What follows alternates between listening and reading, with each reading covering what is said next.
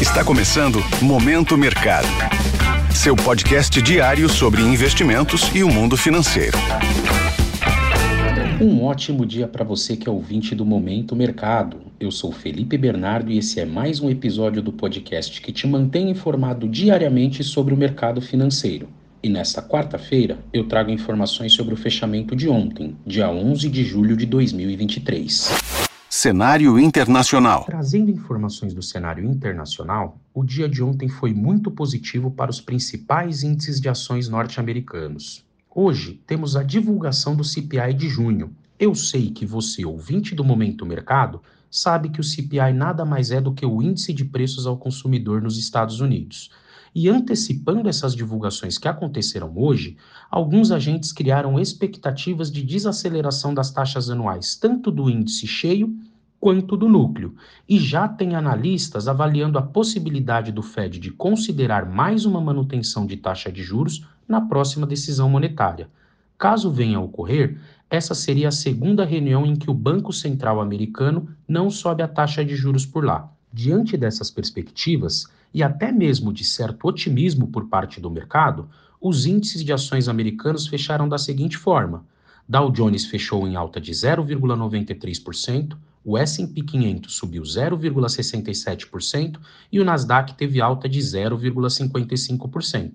Avaliando a renda fixa, os principais vencimentos das Treasuries fecharam com direcionamentos mistos. Quando avaliamos o vencimento mais curto, a T-Note de dois anos teve uma suave elevação, já para os vencimentos mais longos, a remuneração da T-Note de 10 anos e a T-Note de 30 anos acabaram cedendo.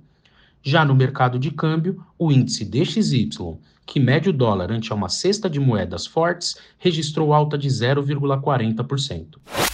Cenário nacional. De olho na divulgação do IPCA de junho e também na publicação do CPI americano, o dólar registrou queda no mercado doméstico Outro fator que contribuiu para a apreciação do real frente ao dólar foi a expectativa positiva da evolução da reforma tributária no Senado. O dólar fechou o dia cotado em R$ 4,86, com variação negativa de 0,43%. Indo para a renda fixa, por mais que o dia tenha começado agitado após a divulgação do IPCA de junho, pressionando a curva de juros para cima, com o avanço do dia, o otimismo com as pautas econômicas aprovadas pela Câmara e agora que estão no Senado trouxe certa tranquilidade para o mercado, que fechou o dia praticamente perto da estabilidade, com os vencimentos mais curtos mantendo o viés de alta e os vencimentos mais longos mantendo o viés de baixa. Falando de renda variável, o principal índice de ações brasileiros fechou o dia no vermelho. Por mais que o mercado esteja com um sentimento positivo por conta dos avanços referentes às pautas econômicas, o fato do IPCA de junho ter vindo um pouco fora da expectativa, somado a uma recente valorização muito forte da bolsa, contribuiu para que os investidores pisassem no freio e diminuíssem o apetite por risco, colocando assim um pouco do lucro no bolso. Com isso, o Ibovespa fechou o dia pouco acima dos 117 mil pontos, com queda de 0,61%.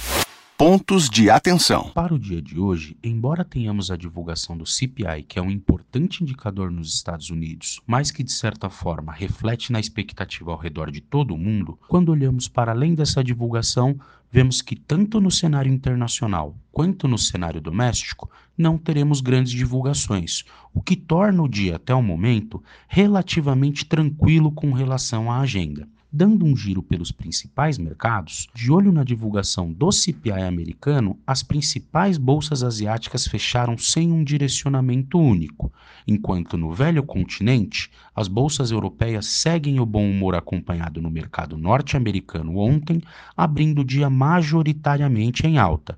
E o bom humor, por enquanto, ele está contagiando todo o ocidente, porque já é possível notar que os futuros de Nova York seguem a trajetória apresentada pelo os índices de ações ontem, lá nos Estados Unidos, e também já abriram o dia no azul. Com essas informações, eu vou ficando por aqui e finalizo mais um Momento Mercado.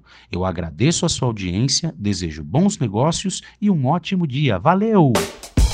Esse foi o Momento Mercado com o Bradesco. Sua fonte diária de novidades sobre cenário e investimentos.